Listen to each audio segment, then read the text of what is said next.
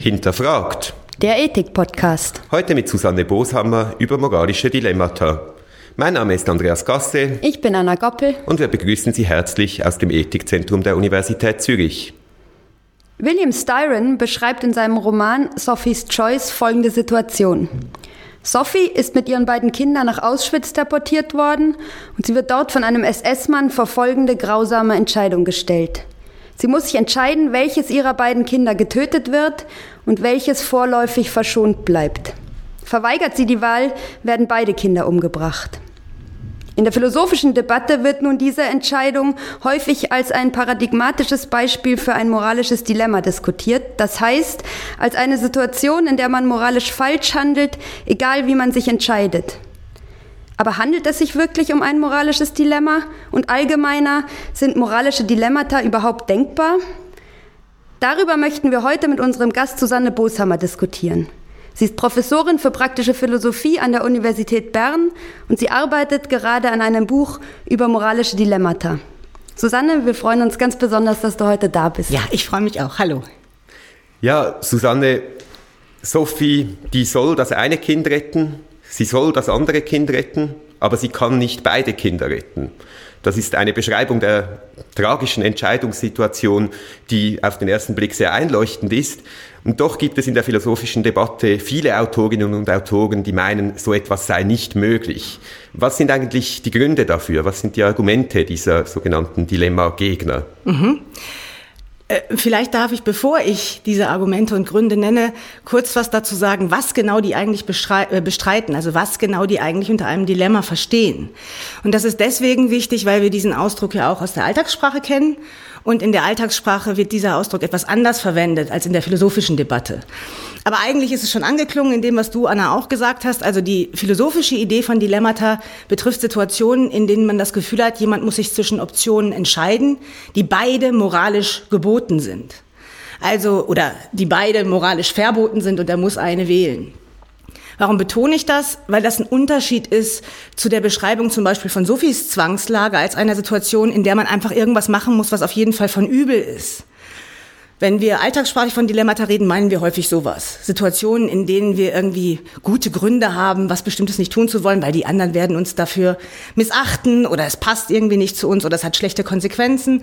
Dilemmata sind was Spezielles, nämlich Situationen, wo moralische Pflichten kollidieren. Das ist wichtig und zwar aus folgendem Grund, weil es bedeutet, dass was auch immer wir in einer solchen Situation tun, nicht nur von übel ist, sondern ein Unrecht bedeutet, die Verletzung einer Pflicht.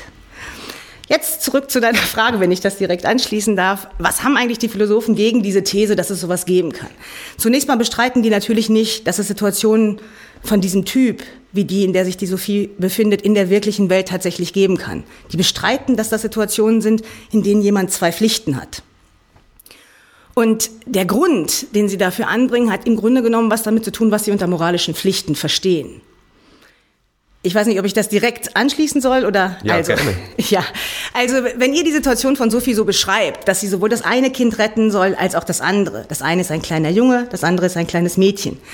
Dann beschreibt man ja eigentlich die Situation schon aus der Perspektive von ihr selbst. Mhm. Sie wird sich garantiert so fühlen. Sie wird sich so fühlen, als müsste sie beide Kinder retten. Leute, die von außen auf die Situation gucken, haben komischerweise manchmal einen ganz anderen Impuls. Dass sie nämlich denken, na ja, die kann ja nicht beide Kinder retten, also Hauptsache sie rettet eins von denen. Und das ist schwer genug, sich da zu entscheiden. Und da klingt was an, was für die Moralphilosophie wichtig ist, nämlich die Idee, du kannst nur sollen, was du auch tun kannst. Und in diesem Moment ist klar, sie kann ja nicht beide Kinder retten. Also kann es auch nicht der Fall sein, dass sie beide retten soll. Hier würde ich vielleicht gerade äh, einsetzen, diese Idee, dass man nur das äh, können soll, was man auch tatsächlich umsetzen kann, die scheint ja erstmal ziemlich plausibel. Wenn ich die Pflicht habe, 400 Meter hochzuspringen, dann kann ich das nicht tun, also soll ich das auch nicht tun. Jetzt bin ich mir aber nicht sicher, ob man die Situation, in der sich Sophie befindet, genauso beschreiben muss. Schließlich ist es so, sie kann das eine Kind retten und sie könnte auch die Pflicht erfüllen, das andere Kind zu retten. Das Problem, das sie hat, ist, sie kann nicht beide Pflichten gleichzeitig erfüllen. Und hier bin ich mir nicht ganz sicher, ob dieses Prinzip, das du angesprochen hast, was ja oft auch unter dem Titel Ort implies can diskutiert wird, tatsächlich einschlägig ist oder ob man da nicht eine zusätzliche Annahme braucht, um tatsächlich sagen zu können, sie kann in dieser Situation die Pflichten oder jeweils die Pflichten nicht erfüllen. Mhm, das ist eine zusätzliche Annahme. Aber auch eine Annahme, die wir fast selbstverständlich machen, dass wir nämlich denken, dass unsere moralischen Pflichten sozusagen in Addition gelten. Also wenn wir in bestimmten Situationen verschiedene Pflichten haben, dann können wir uns nicht eine davon aussuchen, sondern in der Regel sollen wir das dann eben alles tun. Und du hast vollkommen recht, dieses Problem mit dem Ort implies can entsteht nur, wenn man das voraussetzt. Jetzt gibt es allerdings eine andere Möglichkeit oder einen anderen Grund zu leugnen, dass es Dilemmata geben kann. Und der nimmt auf ein anderes Prinzip Bezug und das braucht diese Idee von der Addition unserer Pflichten nicht. Und das ist die folgende Idee. Man könnte ja sagen, vergessen wir das mal mit, sie soll beide Kinder retten. Das kann sie nicht, deswegen kann sie es auch nicht sollen. Also gilt nur noch, sie soll jedes der beiden Kinder retten. Und genau wie du gesagt hast, das kann sie ja. Sie kann jedes der beiden Kinder retten, nur eben nicht beide. Wenn wir die Situation so beschreiben, dann befindet sie sich allerdings in einer anderen Hinsicht in einer ziemlich schwierigen Lage, weil dann klar ist, was auch immer sie tut. Egal, ob sie den kleinen Jungen wählt oder ob sie ihre Tochter wählt. Sie wird gleichzeitig etwas tun, was sie nicht tun darf, nämlich das andere Kind nicht wählen. Und da kommt ein zweites Prinzip ins Spiel, was diese Dilemma-Gegner ganz hochhalten und auch aus gutem Grund, nämlich die Idee, nicht nur, wenn du sollst, dann kannst du auch, sondern wenn du sollst, dann darfst du auch. Wenn etwas deine Pflicht ist, dann heißt das, es ist dir erlaubt, das auch zu tun. Aber in diesem Fall sieht es jetzt nicht so aus. Weil wenn es deine Pflicht ist, diesen Jungen zu retten und du tust es, dann rettest du das Mädchen nicht. Du tust also etwas, was dir gleichzeitig nicht erlaubt ist. Und das ist das nächste Problem. Das heißt, summa summarum, diese Dilemmagegner sagen, es gibt so bestimmte Annahmen in der Moral, die stehen bei uns im Hintergrund, in unserem moralischen Denken und Handeln. Nämlich erstens, wir können unsere Pflichten erfüllen und zweitens, wir dürfen unsere Pflichten erfüllen. Und wenn wir von diesen Annahmen ausgehen, dann können wir nicht gleichzeitig behaupten, dass es Situationen dilemmatischer Natur, also echte Pflichtenkollisionen geben kann. Und das folgt, äh, läuft dann sozusagen auf die Konklusion hinaus. Ich zitiere mal kurz, weil Richard Hare das so schön formuliert hat, obwohl er es selber geklaut hat. Ich glaube, es stand an irgendeiner Kirchenwand. Wenn deine Pflichten miteinander in Konflikt geraten, ist eine davon nicht deine Pflicht. Das scheint jetzt auf den ersten Blick sehr überzeugend. Man denkt irgendwie jetzt aufzugeben, dass das, was wir tun sollen, etwas ist, was moralisch erlaubt ist. Das würde irgendwie bedeuten, so die ganze Logik moralischer Ausdrücke aufzugeben. Was spricht denn dafür, dennoch zu glauben, dass es eben moralische Dilemmata geben könnte? Also äh, fangen wir mal indirekt an. Diese Leute, die sagen, es kann sie nicht geben, die müssen dann ja irgendwas bieten. Die müssen uns sagen, wie können wir diese Situation jetzt konzipieren. Eins ist klar, Ihrer Ansicht nach können wir sie nicht konzipieren als Momente, in denen wir wirklich zwei Pflichten haben. Dann ist die Frage, ja, was denn dann? Welche Pflicht hat denn Sophie oder jemand in einem, wie ich präferieren würde, etwas unspektakuläreren Fall? Und um das zu entscheiden, ist die Idee bei den Dilemmagegnern, müssen wir sowas annehmen wie, wir haben hier einfach eine Situation, in der wir zwei Handlungen haben, für die starke Gründe sprechen. Und was wir machen müssen, ist diese Handlungen gegeneinander abwägen. Gucken, was wiegt schwerer. Was sollen wir sozusagen all things considered, alles in allem tun. Und die Dilemma-Befürworter sagen nun, dass es naiv ist, zu glauben, dass man das immer tun kann oder naiv ist zu glauben, dass man das immer tun darf. Manchmal können wir diese Dinge einfach nicht miteinander vergleichen und manchmal dürfen wir sie nicht miteinander vergleichen. Sophie's Choice ist zum Beispiel ein Fall, wo man denkt, vielleicht darf man das gar nicht, weil das hieße, das Leben des einen Kindes gegen das Leben des anderen Kindes gewichten. Und das scheint irgendwie moralisch mindestens anstößig zu sein. Aber manchmal kann man es auch nicht. Wie will man den Wert oder, äh, oder ja, die Priorität eines Versprechens gewichten gegen die Priorität eines anderen Versprechens zum Beispiel? Und selbst in den Fällen, wo das möglich ist, wo man denkt, ist doch klar, dass es irgendwie schwerer wiegt, jemandem das Leben zu retten, als jemand anderem gegenüber Wort zu halten, meinen jetzt diese Dilemma-Befürworter, dass man trotzdem das Gefühl hat, dem Menschen, dem gegenüber wir unser Versprechen brechen, sind wir irgendwie schuldig geworden. Und die Frage ist jetzt, auf welche Weise. Deren Idee jedenfalls ist, die Moral ist ein unglaublich vielfältiges Phänomen. Die Idee der Dilemmagegner, dass es sowas gibt wie eine Hierarchie von Pflichten oder dass wir immer imstande äh, sind herauszufinden, was das Wichtigste ist in dieser Situation zu tun, die ist naiv. Ähm, du hast jetzt zwei Argumente ähm, vorgetragen. Das eine davon bezieht sich ja stark darauf, wie, wie es sich anfühlt, in so einer Situation zu sein.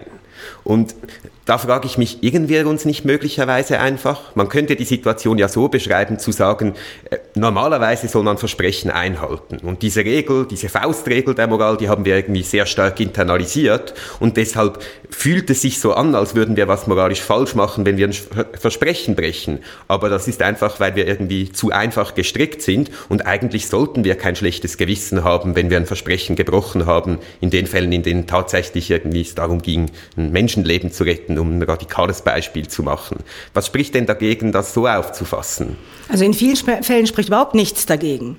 Ich glaube, dass es tatsächlich viele Situationen gibt, in denen wir das Gefühl haben, wir müssen uns nicht mal ansatzweise schuldig fühlen oder ein schlechtes Gewissen haben, obwohl wir üblicherweise denken würden, wir müssen unsere Versprechen halten. Das gilt aber sicherlich nicht für alle Situationen, bei denen wir denken, hier liegt ein moralischer Konflikt vor.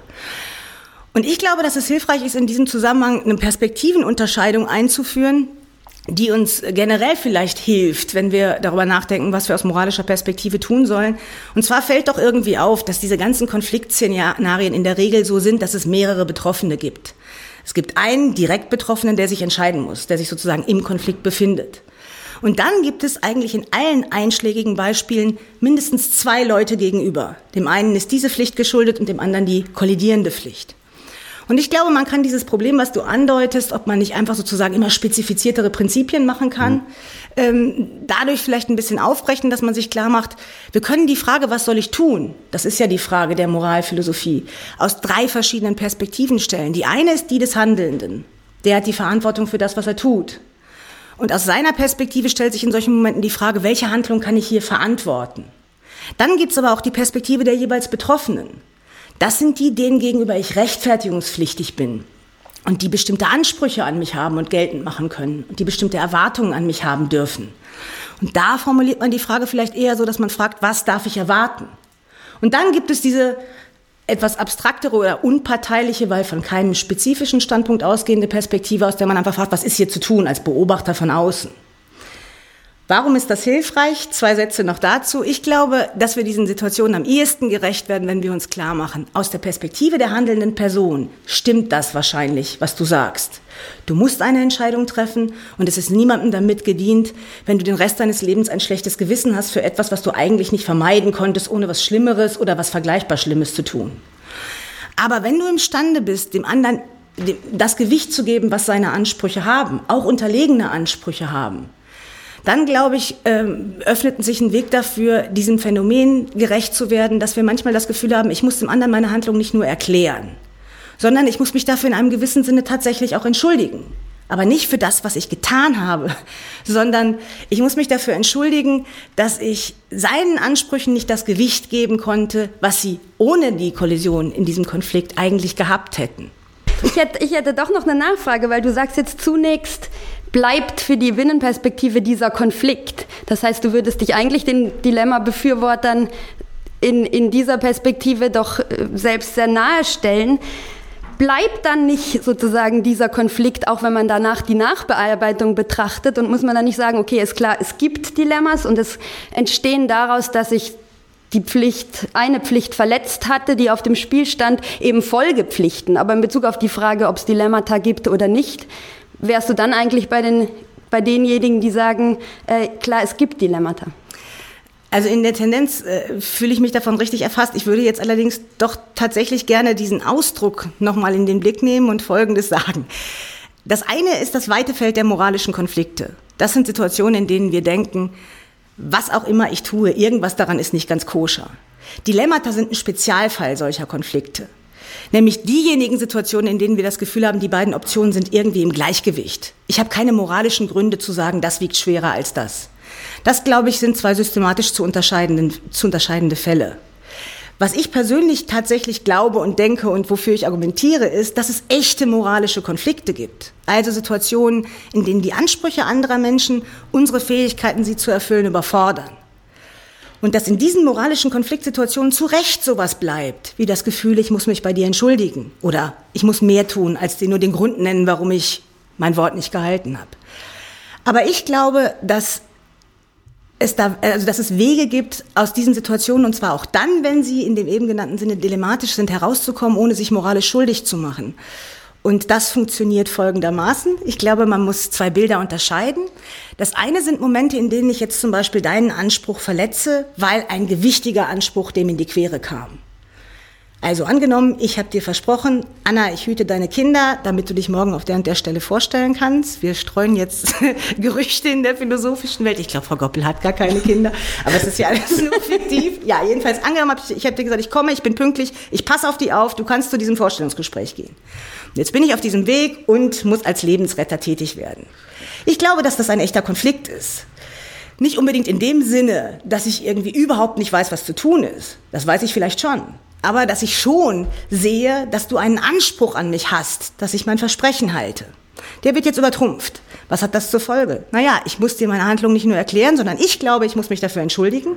Aber du, weil dein Anspruch unterliegt und du das sehen können musst als moralischer Mensch, du bist verpflichtet, meine Entschuldigung zu akzeptieren. In den vermeintlich delibertischen Momenten, nur noch ein Satz, ist es allerdings so, dass wenn die Dinge wirklich im Gleichgewicht sind, dass man von meinem Gegenüber, Sophies Choice ist so ein Fall, nicht erwarten kann, dass er meine Entschuldigung akzeptiert. Und das ist eine andere Situation.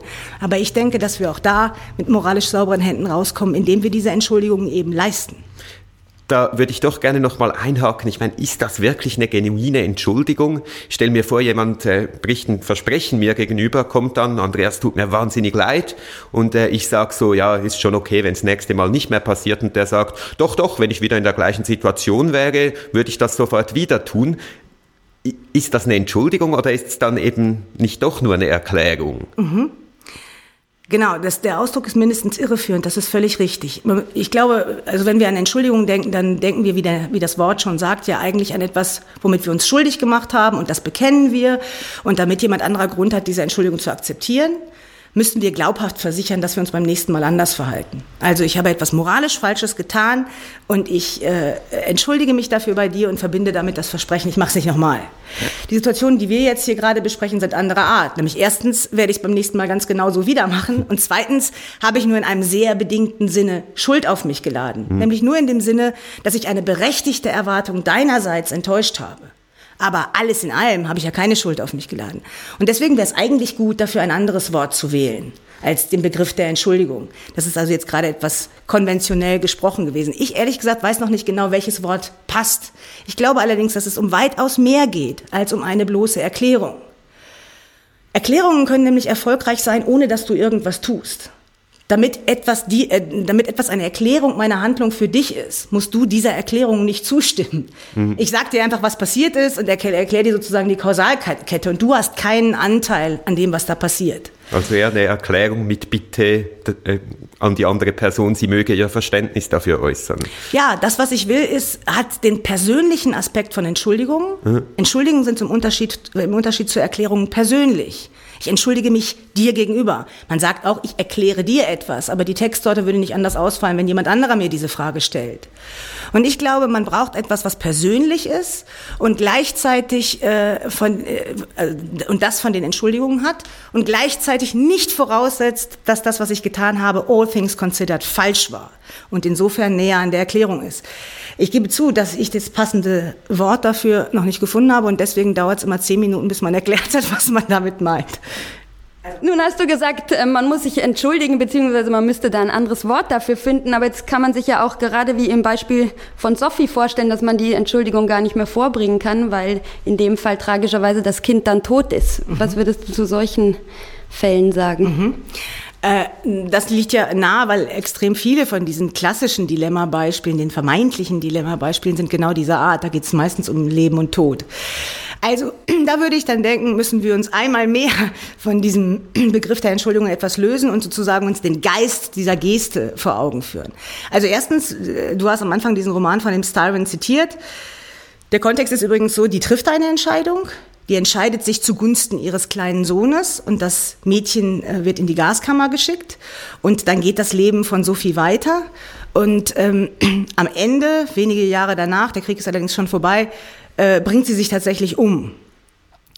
Das ist jetzt nicht die Empfehlung, sondern was ich sagen will ist, manchmal kann man sich bei den Opfern der eigenen Tat nicht mehr persönlich entschuldigen und die können dazu nichts mehr sagen.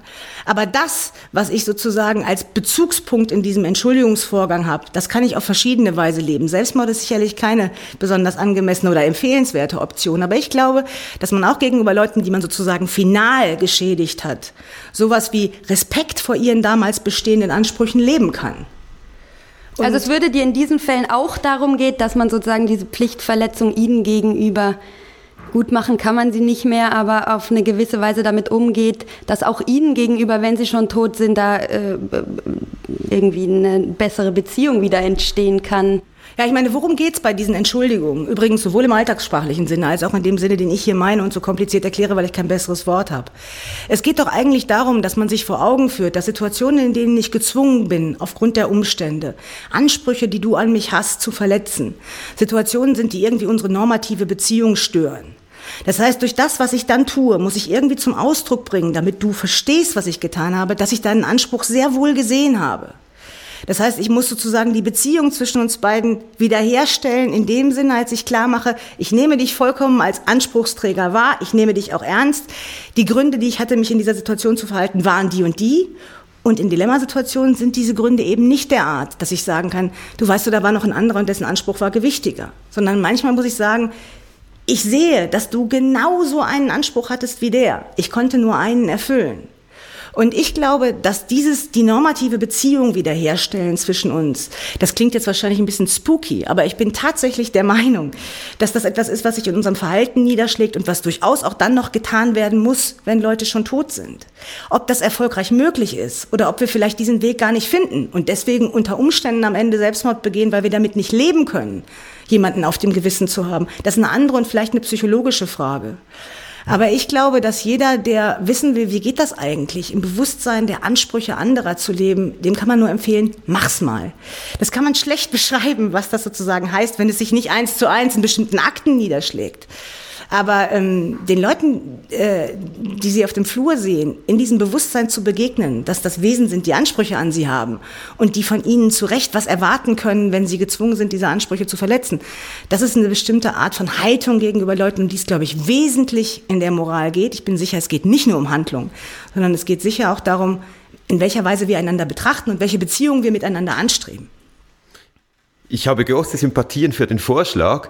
Gleichzeitig frage ich mich doch so ein bisschen, ist das nicht irgendwie ein, ist die Moral dann nicht irgendwie unfair? Ich meine, Sophie kann nichts dafür, dass sie in diese Situation kommt und sie ist dann mit dieser schrecklichen Wahl konfrontiert und deine Position sagt nun ja, die hat tatsächlich sozusagen eine normative Beziehung zu einem ihrer Kinder irgendwie ganz wesentlich verletzt. Ja. Ist das nicht irgendwie ein grausames Bild? Wäre es nicht irgendwie sozusagen aus moralischen Gründen vorziehenswert, der Sophie sagen zu können, hör mal, dir ist kein Vorwurf zu machen, du hast nichts falsch gemacht und das ist okay so. Mhm. Also ich glaube übrigens, dass mein Modell, wenn ich mal so reden darf, das absolut erlaubt, solchen Leuten auch zu sagen, du hast nichts falsch gemacht. Mhm. Aber ich glaube, dass insbesondere auf der Ebene, die du jetzt ansprichst, nämlich um, um, im Umgang mit diesen Menschen, wie adressiert man sich an die, denen übrigens, by the way, überhaupt nicht geholfen ist, wenn du ihnen sagst, du hast nichts falsch gemacht. Also worum es doch geht, ist das ernst zu nehmen, wie die selber diese Situation erleben. Und eine, eines der Probleme, das man wirklich haben kann, zum Beispiel mit dieser Idee der Dilemmagegner, wenn deine Pflichten miteinander in Konflikt geraten, ist eine davon nicht deine Pflicht. Was machen die mit Sophie's Choice? Naja, die erfinden einfach eine neue Art von Pflichten. Die sagen, auch in dieser Situation hat Sophie nur eine Pflicht und die ist so-called disjunktiv. Das hm. heißt, was geboten ist, ist, eins der Kinder zu retten. Das ist eine komische, sehr abstrakte Redeweise für jemanden, der sich in dieser Situation befindet.